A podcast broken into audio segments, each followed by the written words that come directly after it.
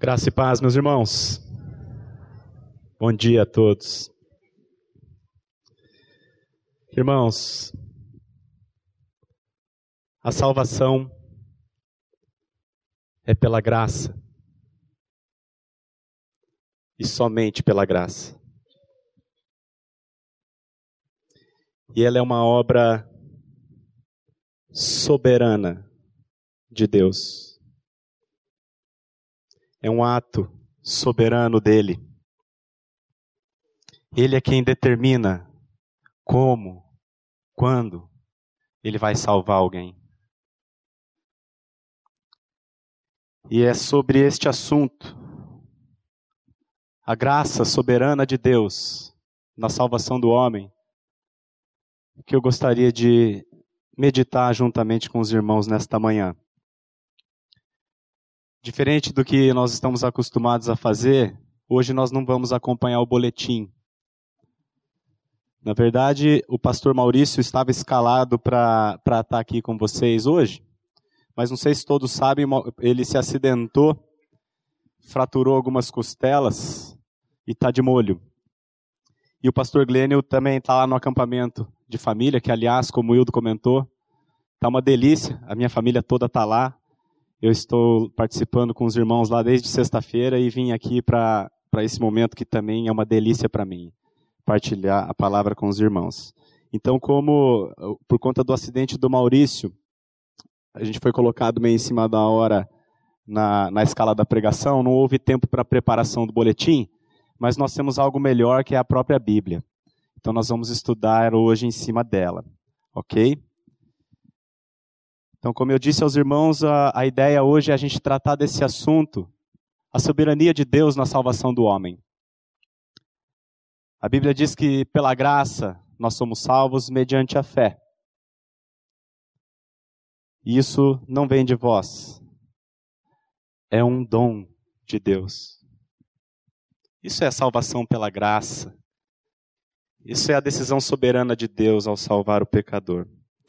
Essa porção das Escrituras que nós vamos estudar nesta manhã, ela está no livro de Efésios, capítulo 2, dos versos 1 a 10. Se você trouxe a sua Bíblia, pode abrir nesse capítulo, é nele que a gente vai se debruçar nessa manhã. Antes da gente fazer a leitura do texto, eu queria só relembrar dois conceitos com os irmãos. Nós estamos falando aqui salva, da soberania de Deus na salvação do homem por meio da graça. Então nós precisamos primeiro saber o que é soberania. O que é um soberano? Um soberano é aquele que toma uma decisão sem precisar consultar ninguém. Um rei, ele é soberano sobre uma nação, então ele toma uma decisão monocrática. Ele resolve e as coisas acontecem. Hoje nem tanto, a monarquia moderna, hoje tem é a monarquia parlamentar, né, lá na Inglaterra. Tem a rainha que não resolve quase nada. Mas o nosso, o nosso Deus, ele é um rei, rei dos reis, senhor dos senhores. E ele ele é absolutamente soberano sobre a sua criação.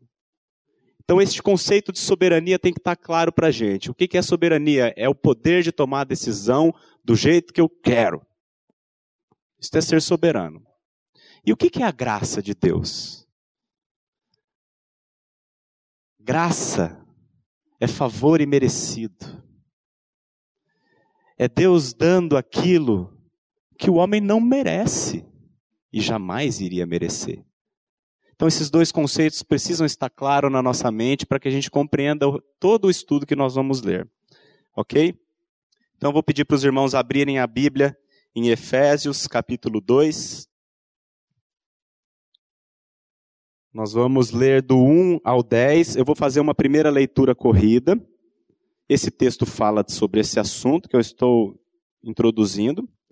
E aí depois a gente volta e de maneira mais cadenciada a gente vai estudando pedacinho por pedacinho.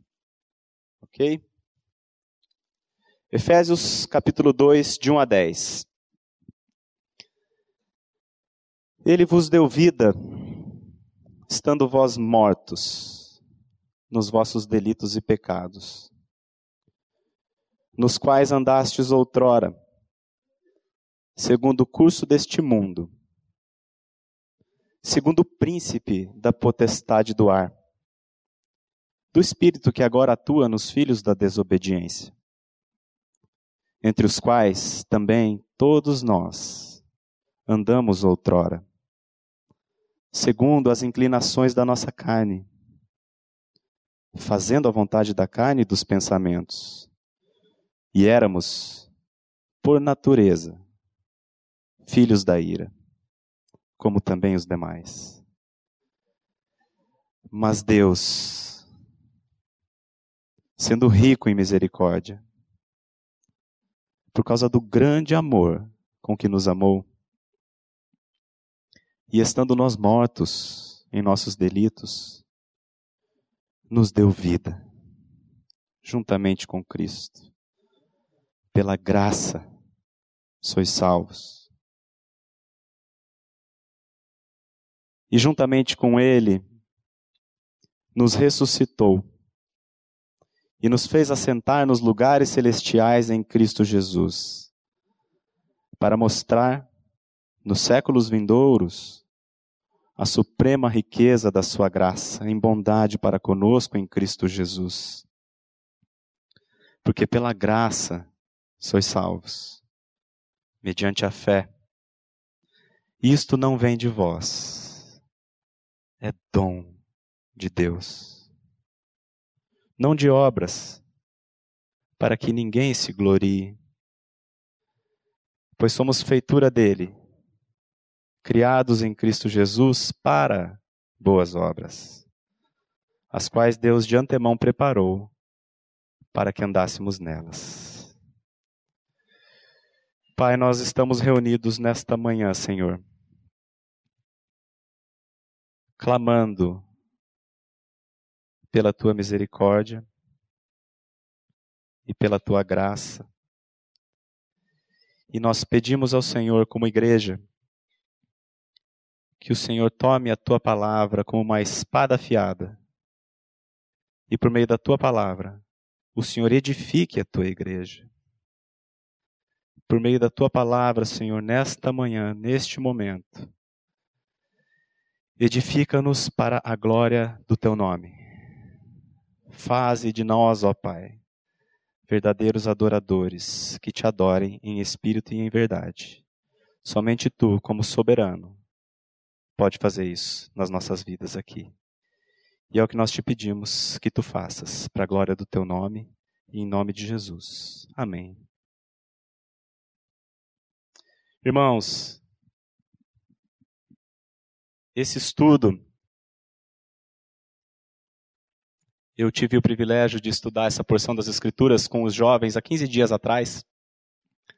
E na semana passada eu também pude estudar esse mesmo texto com a nossa comunidade que está lá no Novo Bandeirantes.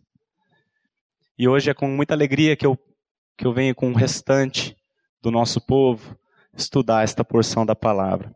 Eu gosto da palavra de Deus porque ela é absolutamente universal.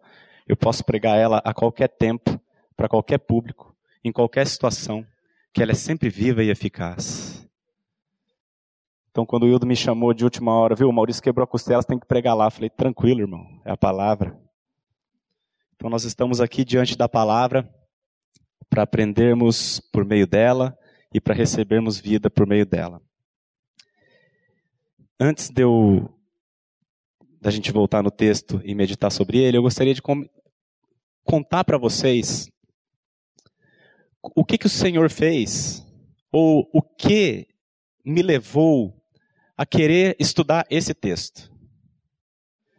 Eu estava há uns dias atrás em casa. A gente chegou, eu cheguei do trabalho, minha esposa chegou da escola com as crianças. A gente, como sempre, jantou rapidinho ali, tomou banho. Aí eu sentei com os meninos, a gente contou uma história da Bíblia e a gente foi dormir. A Vanessa entrou com a nenezinha para dormir e eu entrei com os dois maiores. E enquanto eu estava com eles no quarto, colocando os dois na cama, o meu filho mais velho, que tem seis anos, ele falou assim: Papai, a Bíblia é um livro, né? Que alguém escreveu, né? Eu falei, é, filho, é sim. Aí ele me perguntou: se ela é um livro que alguém escreveu, como que eu sei que o que está escrito lá é verdade? Irmãos,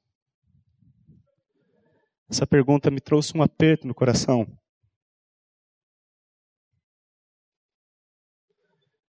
Eu sempre soube que algum dia esse questionamento ele poderia chegar, sempre soube. Mas quando ele chegou, tão de surpresa, eu fiquei apertado. E aí eu falei assim, filho, a gente sabe que o que está escrito aqui é verdade através de um negócio chamado fé. Eu creio que o que está escrito é verdade aqui. Eu sou seu pai, eu amo você, você sabe que eu te amo, sabe? Eu sei, papai. Você sabe que o papai não fala mentira para você, né? Sei, papai. Então, estou te falando, filho, o que está escrito aqui é verdade. Eu creio que o que está escrito aqui é verdade. Eu creio que Jesus Cristo é verdadeiro. Eu nunca vi Jesus, Caio, mas eu sei que ele existe. Você não sabe? Ele falou: Não.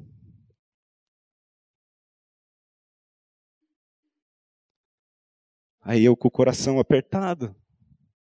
Eu já orei ao Senhor com os dois menininhos. Falei: Senhor, revela aos meus filhos que a tua palavra é a verdade. Somente o Senhor pode fazer isso. Gente, eu tive o privilégio de nascer de novo quando o meu primeiro filho ainda era um bebê. Depois que eu nasci de novo, o meu maior desejo como pai é que todos os meus filhos sejam salvos. Eu quero que os meus filhos conheçam o Senhor como eu tive o privilégio de conhecer. Então, como eu tive a graça de crer no Senhor com meu filho ainda muito pequeno, desde muito pequeno eu prego a palavra para ele. Aliás, ele conhece a Bíblia inteira. A gente, ele, ele ama a Bíblia de criança. Toda vez que a gente vem aqui, ele pede para comprar mais uma. Já tem uma pilha de Bíblia lá em casa. E aí, quando a gente compra uma Bíblia nova, ele fala assim: Papai, vamos ver se eu sei as histórias sem você me contar? Aí ele abre a Bíblia e vai vendo os desenhos e ele vai falando: Ó, aqui, ó, Abraão. Ó, aqui é Moisés. Aqui é Jonas. Aqui é Jesus. Aqui é Paulo. Sabe todas as histórias. Todas. Pelo menos as das crianças. Ele sabe que Jesus morreu por nós. Ele sabe que Jesus morreu pelos nossos pecados. Ele sabe que nós estávamos em Cristo quando ele morreu e que nós ressuscitamos juntamente com ele. Todas, todas essas coisas ele sabe de ouvir falar. A Bíblia tem um, um livro, tem um homem relatado na Bíblia cujo nome era Jó. E o livro de Jó tem um livro inteiro de Jó. O livro começa assim, no versículo 1. Havia na terra de Uz um homem cujo nome era Jó. Homem íntegro, reto, temente a Deus e que se desviava do mal. A Bíblia começa falando assim de Jó. Aí, tá até na tela lá. Havia um homem na terra de Uz cujo nome era Jó, homem íntegro e reto, temente a Deus que se desviava do mal. Você olha para o gabarito, você olha para o currículo de Jó, nossa, que homem top.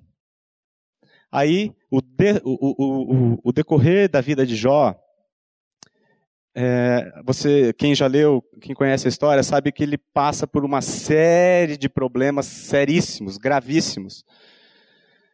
Uma tribulação violenta. Mas ao final dessas tribulações, num diálogo que ele tem com Deus,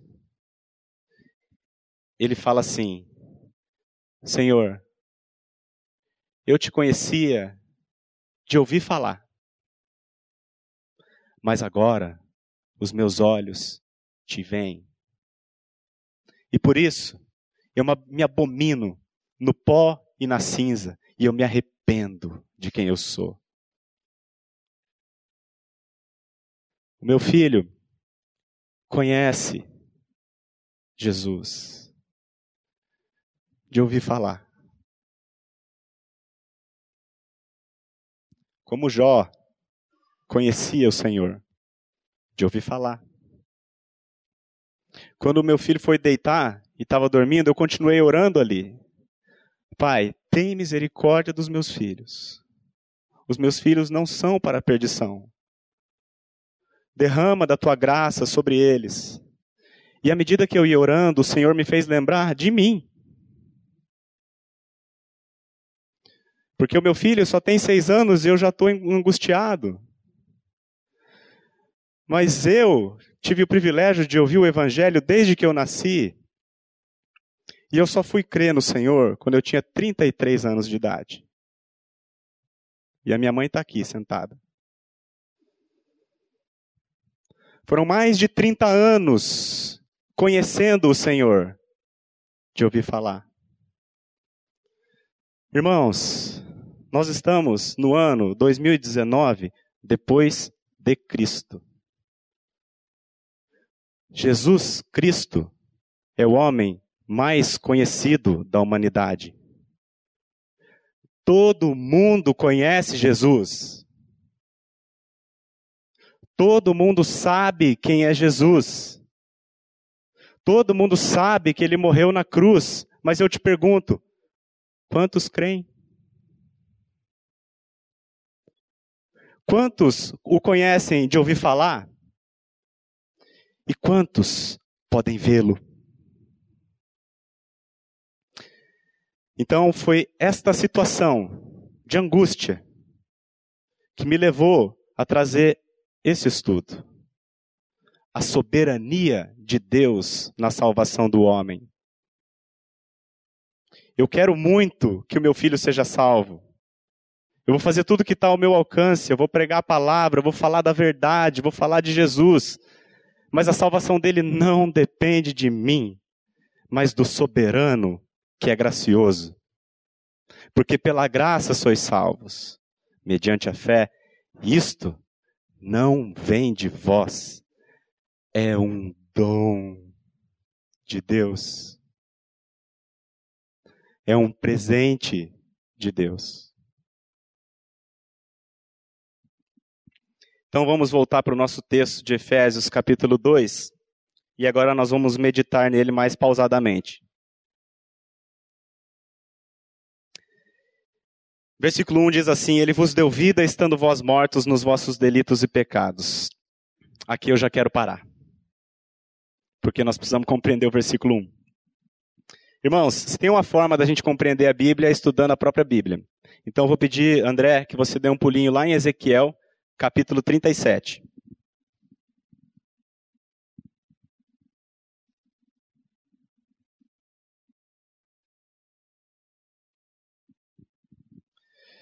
Irmãos, isso aqui é uma visão que o Senhor deu ao profeta Ezequiel.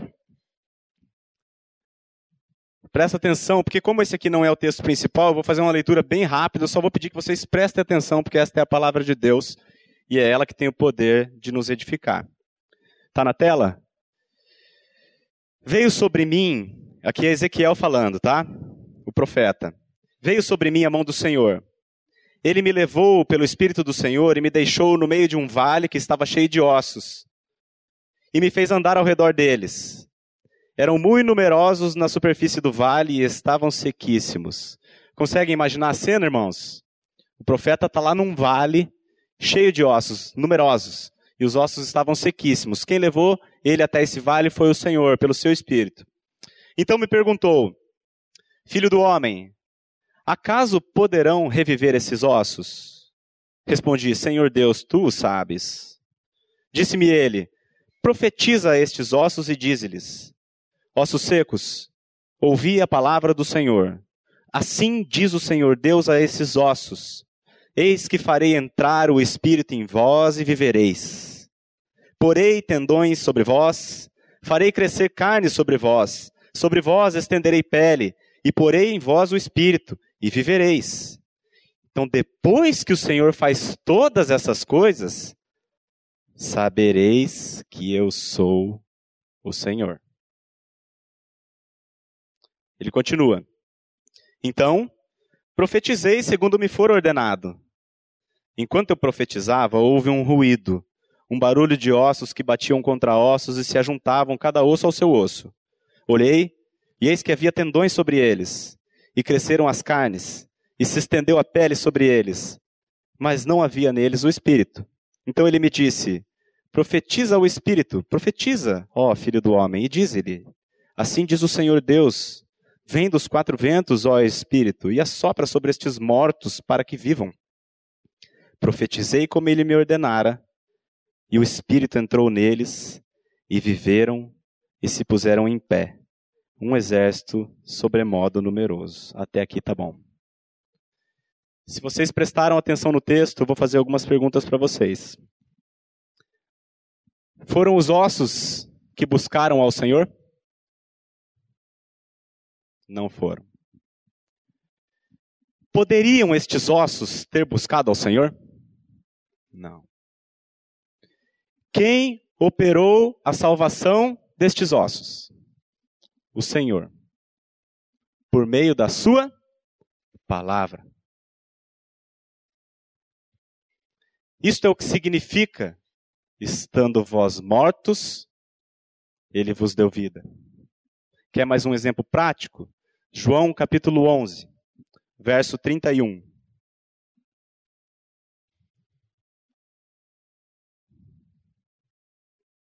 Só para dar o contexto, Jesus tinha alguns amigos na cidade chamada Betânia. Lázaro, Marta e Maria. Eram três irmãos. Jesus era muito amigo deles. Toda vez que Jesus ia a Betânia, ele ficava na casa deles. Era amigo mesmo, pessoal, amava aquela família. E aconteceu que Lázaro morreu. Aí as irmãs do morto mandaram chamar Jesus. E Jesus chega. E é nesse contexto que nós vamos ler essa passagem aqui. Também vou ler rapidamente, porque ela não é a nossa passagem foco. Os judeus que estavam com Maria em casa e a consolavam, vendo-a levantar-se depressa e sair, seguiram-na, supondo que ela ia ao túmulo para chorar. Quando Maria chegou ao lugar onde estava Jesus, ao vê-lo, lançou-se-lhe aos pés, dizendo: Senhor, se estiveras aqui, meu irmão não teria morrido. Jesus, vendo-a chorar, e bem assim os judeus que a acompanhavam, agitou-se no seu espírito e comoveu-se, e perguntou: Onde o sepultastes? Eles lhe responderam: Senhor, vem e vê. Jesus chorou. Então disseram os judeus: Vede quanto o amava. Mas alguns objetaram: Não podia ele, que abriu os olhos ao cego, fazer que este não morresse? Jesus, agitando-se novamente em si mesmo, encaminhou-se para o túmulo. Era este uma gruta cuja entrada tinham posto uma pedra. Então ordenou Jesus: Tirai a pedra. Disse-lhe Marta, irmã do morto: Senhor, já cheira mal porque já é de quatro dias. Respondeu-lhe Jesus: Não te disse eu que se creres, verás a glória de Deus? Se creres, verás a glória de Deus.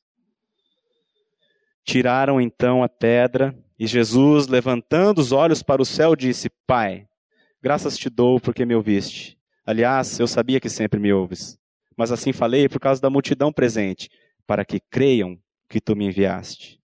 E tendo dito isto, clamou em alta voz: Lázaro, vem para fora. Saiu aquele que estivera morto, tendo os pés e as mãos ligadas com ataduras e o rosto envolto num lenço. Então lhes ordenou Jesus: Desatai-o e deixai-o ir. Irmãos, Perguntinha para vocês. Foi Lázaro que procurou o Senhor? Poderia Lázaro ter procurado o Senhor, irmãos? Quem é que operou a salvação de Lázaro? Foi o Senhor. Como que ele faz isso? Por meio da sua palavra. Lázaro, vem para fora. Isto é o que significa, estando vós mortos, ele vos deu vida. Agora que a gente reforçou bem isso, a gente pode voltar lá para o texto de Efésios, André, por favor.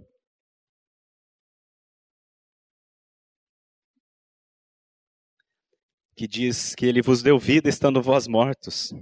Lembrando que essa carta ele escreveu aos crentes de Éfeso.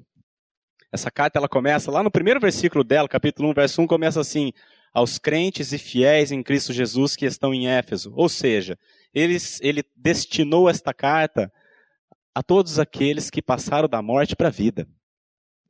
Ele destinou esta carta aos que creram na graça, na sua salvação e estão vivos agora. Então ele diz para esse povo que antes estava morto e agora está vivo, ele diz: Ele vos deu vida estando vós mortos nos vossos delitos e pecados, nos quais andastes outrora, segundo o curso deste mundo, segundo o príncipe da potestade do ar. Sabe quem é o príncipe da potestade do ar? Satanás. É um, um título dele, mas o nome aqui prático, na prática, é Satanás. Pessoas andavam segundo Satanás, segundo o espírito que agora atua nos filhos da desobediência, entre os quais também todos nós,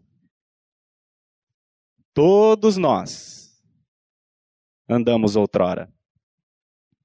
Segundo as inclinações da nossa carne, fazendo a vontade da carne e dos pensamentos, e éramos por natureza, por nascimento, não por nada que fazemos ou deixamos de fazer, mas por nascimento, filhos da ira de Deus, merecedores da sua ira, merecedores da condenação, da justa condenação daquele que é justo. Esta é a nossa condição por natureza. Então é assim que andavam os efésios, mortos. Segundo o curso deste mundo, igual todo mundo. Segundo o príncipe da potestade do ar. Segundo o diabo. Fazendo a vontade da carne, do pensamento, eu faço o que eu quero, eu faço o que me dá prazer. Assim éramos todos nós, não apenas os efésios.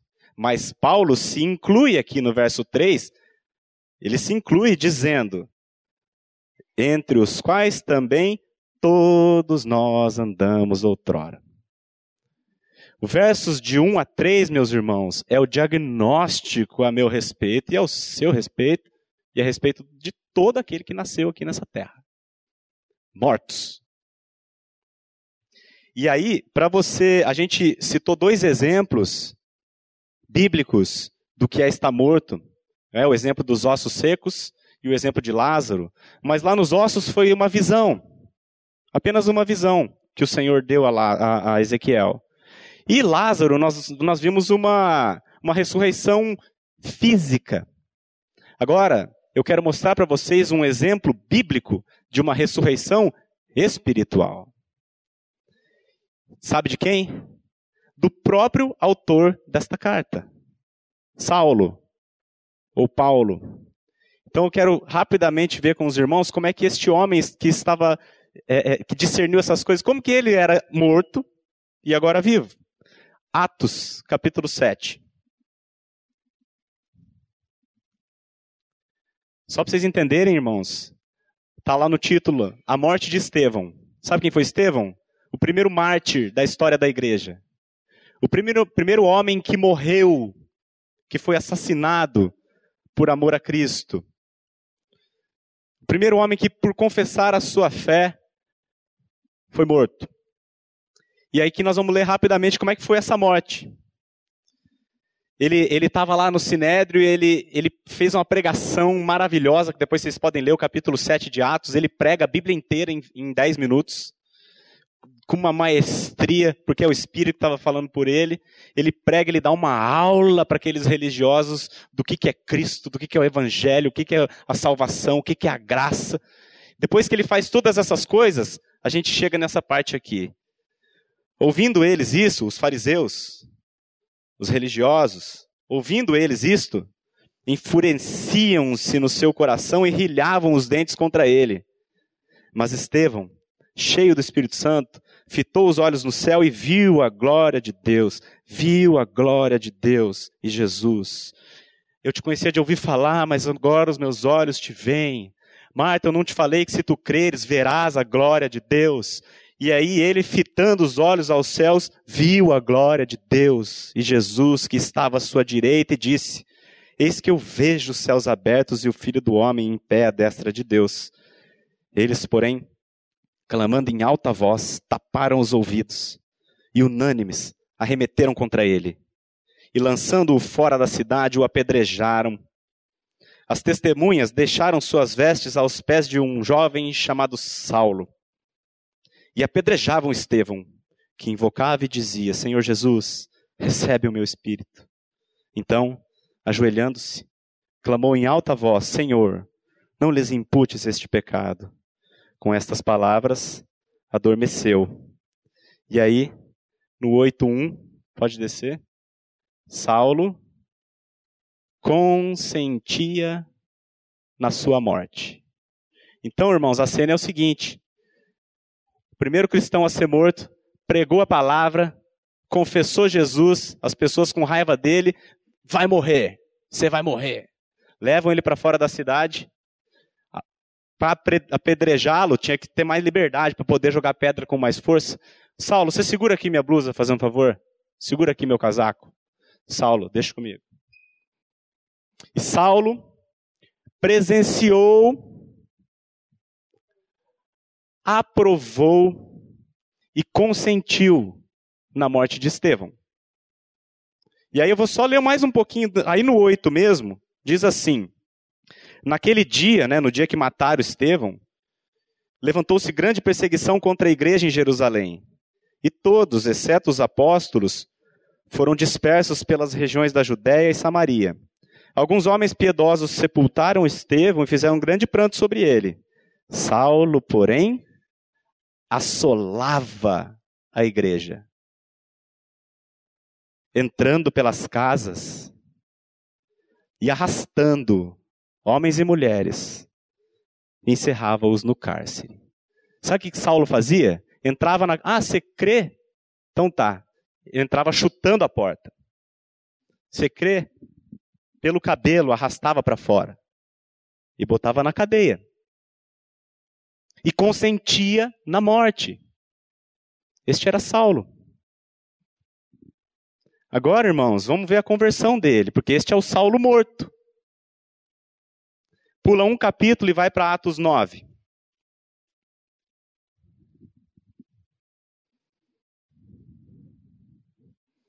Olha lá. Também vou ler rápido, mas prestem atenção. Saulo, respirando ainda ameaças e morte.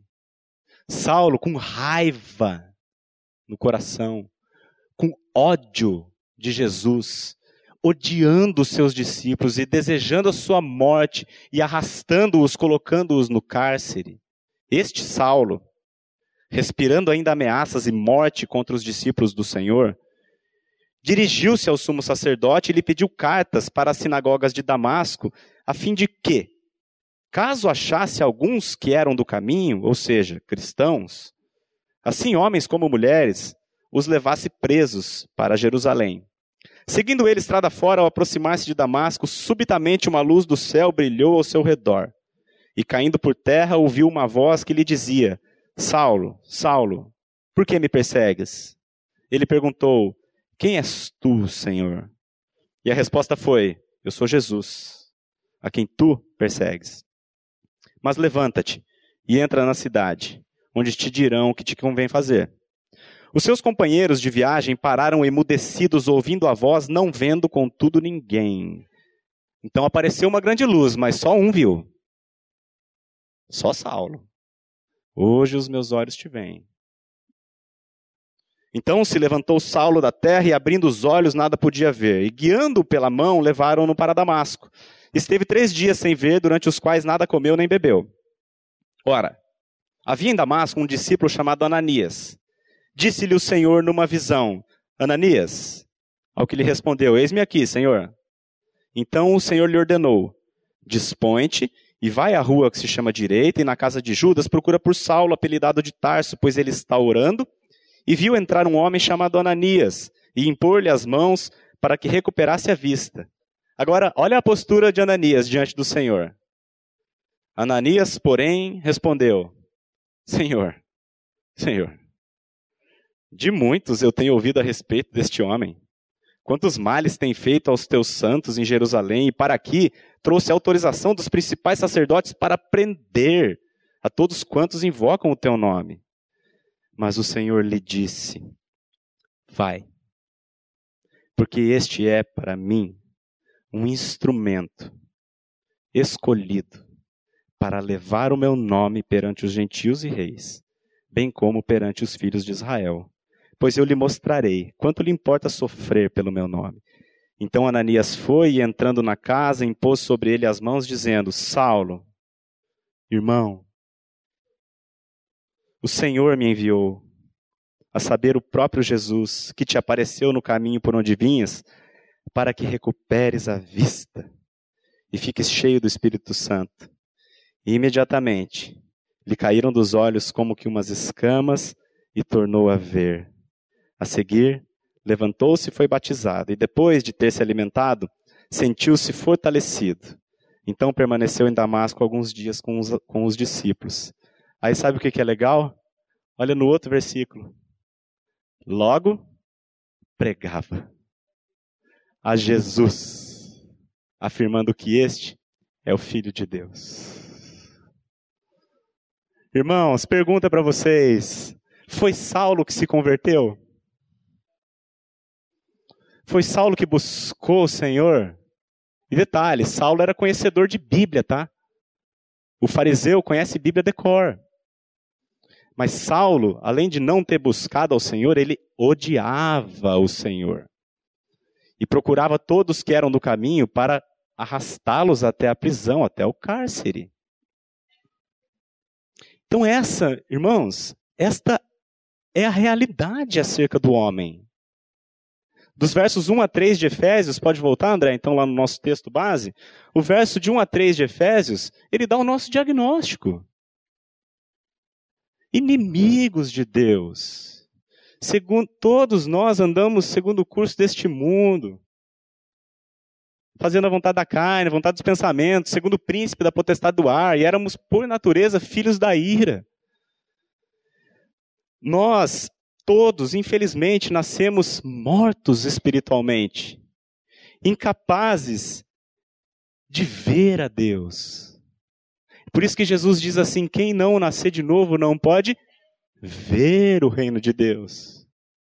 Quem não nascer de novo não pode vê-lo, não pode desejá-lo, não pode amá-lo, não pode crê-lo. Mas aí, meus irmãos, tem um mas no versículo 4. Nós estávamos mortos, mas Deus, esse mas, ele tem um sotaque de evangelho, ele tem o sotaque da graça, o sotaque do amor, O nosso amor é assim: eu amo minha esposa, mas ela é isso, isso e aquilo. Eu amo o irmão, mas ele é cheio de problema. Mas o amor de Deus é diferente. Estando vós mortos, como filhos da ira, éramos por natureza filhos da ira, inimigos. Segundo o príncipe da potestade do ar, é o jeito que a gente andava. Mas Deus, sendo rico em misericórdia, por causa do grande amor com que Ele nos amou.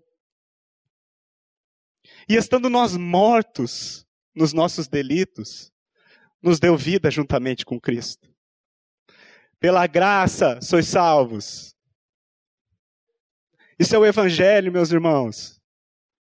Essa é a graça de Deus. E por que, que ele faz isso? Por que, que ele salva um homem morto? Porque ele é rico em misericórdia. E por causa do grande amor que ele, com que ele nos amou. Não tem a ver com você e não tem a ver comigo. Tem a ver com ele. Tem a ver com os seus atributos, não com os nossos defeitos. Nós jamais iríamos desejar a Deus. Jamais. Nós jamais iríamos amar a Deus. Mas Deus amou o mundo de tal maneira que ele deu o seu Filho unigênito, para que todo aquele que nele crê não pereça, mas tenha vida eterna. Aleluia, irmãos. E juntamente com ele, os seis, juntamente com ele, nos ressuscitou e nos fez assentar nos lugares celestiais em Cristo Jesus. Aí você vai me dizer assim: como assim? A Bíblia está dizendo que eu assentei com ele lá no céu, mas eu estou sentado aqui num banco de madeira aqui na Avenida Paraná? Como assim? Aí você tem duas maneiras e as duas estão corretas para você compreender o que, Deus está dizendo aqui. A Bíblia diz que Cristo é o cabeça da igreja. Nós somos o seu corpo.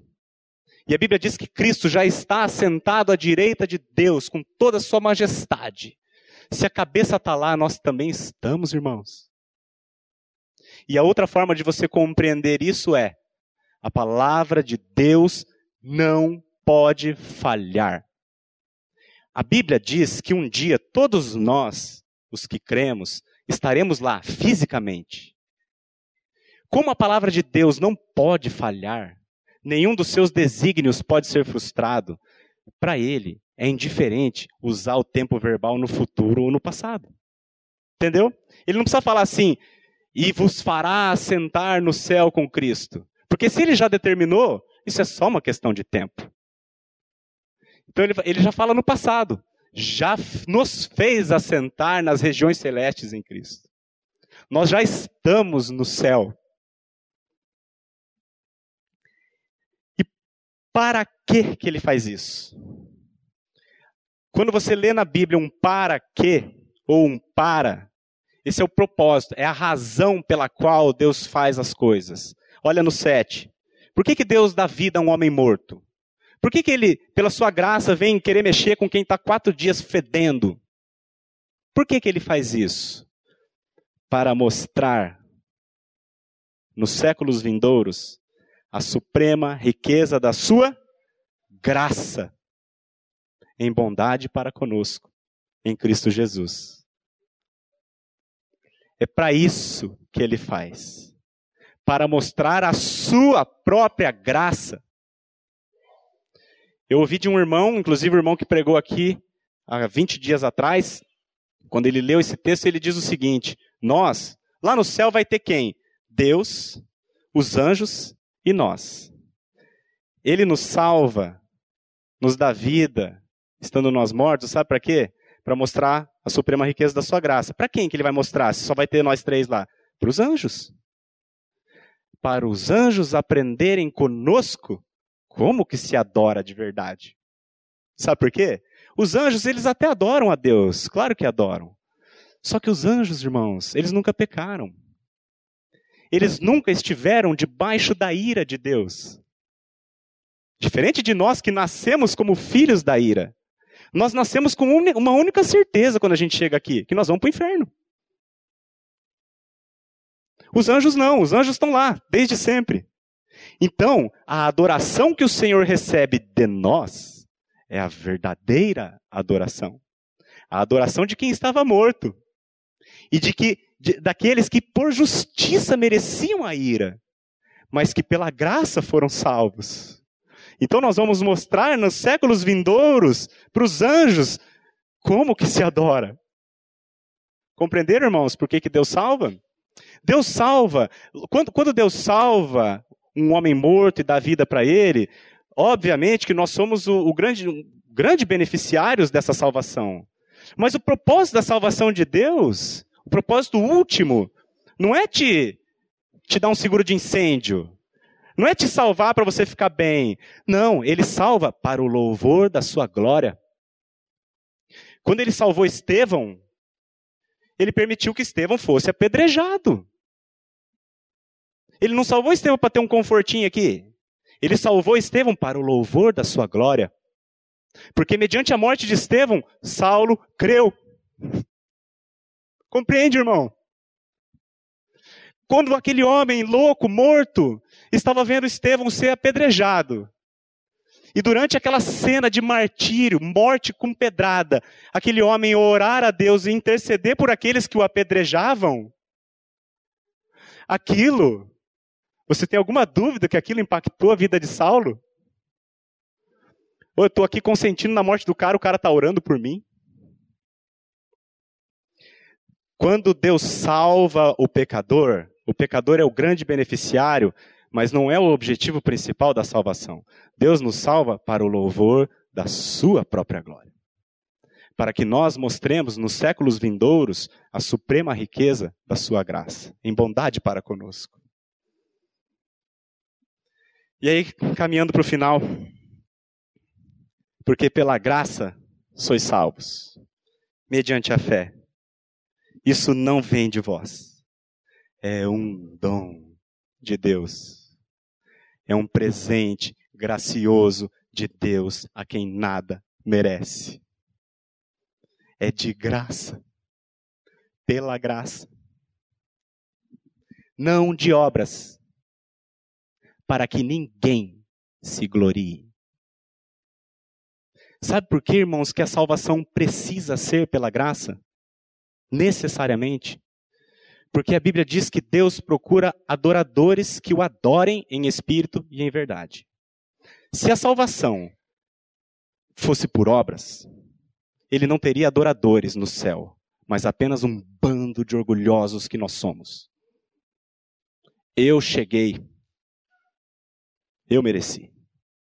Agora, como eu estava morto, jamais poderia nem sequer pensar em buscar o Senhor, mas ainda assim, ele me tirou da sepultura e me deu vida, e não apenas me livrou do inferno, mas me deu o céu. Então lá no céu ele vai ter um adorador. A salvação precisa ser necessariamente pela graça. Caso contrário, no céu não terá adoradores. Não teria adoradores. E aí a gente encerra o texto com o versículo 10 que diz assim: Pois somos feitura dele, criados em Cristo Jesus para as boas obras, as quais Deus de antemão preparou para que andássemos nelas. Irmãos, nós não somos salvos pelas obras, mas nós somos salvos para as obras. Saulo foi salvo e logo pregava.